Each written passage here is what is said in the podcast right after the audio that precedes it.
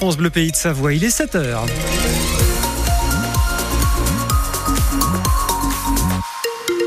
Bienvenue dans le 6-9, l'info Anne Chauvet. Et ça bouchonne au bout de la 41 Nord, Laurent. Ben voilà, c'est pas fini. Après le tunnel du Montsion, on a 5 km de bouchon en direction de la douane de Bardonnay. Votre temps de parcours est allongé de 16 minutes. Le temps de cette journée avec du soleil du matin au soir, avec encore un peu de grisaille sur les plaines. Ça va se dissiper plus ou moins rapidement. 7 à 9 degrés sur la plaine cet après-midi. Même type de température en moyenne montagne. Les vacances de Noël s'annoncent vraiment bien en station. Les taux de réservation sont bons, voire même très bons. En moyenne, l'Observatoire Savoie-Mont-Blanc annonce un taux de 77% sur les deux semaines. C'est 15% de plus par rapport à, l'an dernier. Et pas mal de stations affichent complet ou presque pour la semaine du Nouvel An. Les professionnels ont donc le sourire à l'image de Sébastien Mérignargue, le directeur d'Avoria. En termes de réservation, bah écoutez, on est à 5 points d'avance par rapport à l'année dernière sur la même période. Pour les deux semaines de Noël et Nouvel An, on dépasse déjà les 82% de taux de réservation, sachant que l'hiver dernier, pour Avoria, c'est son hiver record depuis sa création. Donc d'être en avance, c'est plutôt bon signe. On a eu la chance d'avoir beaucoup de neige en amont. Alors il y a eu un épisode pluvieux, même jusqu'à 1800 mètres d'altitude pour Avoria. Euh, pour vous donner un ordre d'idée, entre début novembre et maintenant, on a pris plus de 2 mètres de neige à la station. Sauf qu'entre-temps, on a pris trois épisodes pluvieux qui a rincé la neige aussi.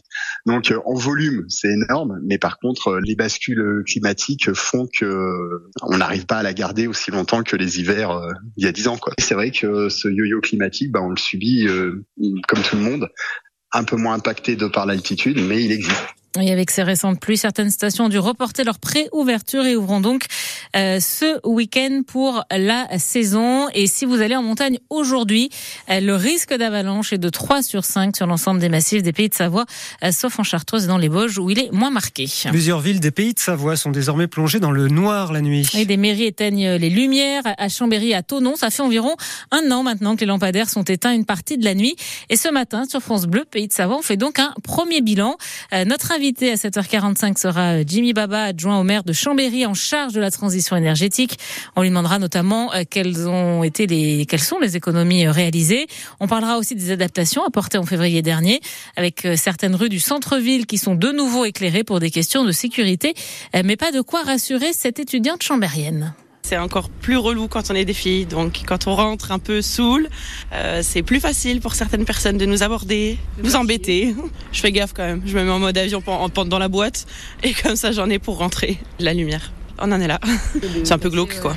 Et surtout, j'ai une amie qui est tombée dans une bouche d'égout, place des éléphants, parce que quelqu'un avait enlevé la grille. Elle est tombée, c'était éteint, on n'y voyait rien, on n'avait pas bu, donc elle a eu un bel hématome, elle a failli se luxer le genou. Il y a vraiment des soucis en plus du rodage, entre guillemets. On peut vraiment se faire mal et elle s'est fait mal.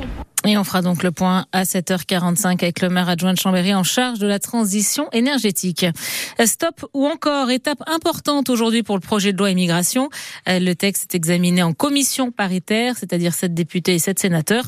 S'il trouve un compromis, le texte sera soumis au vote des parlementaires demain.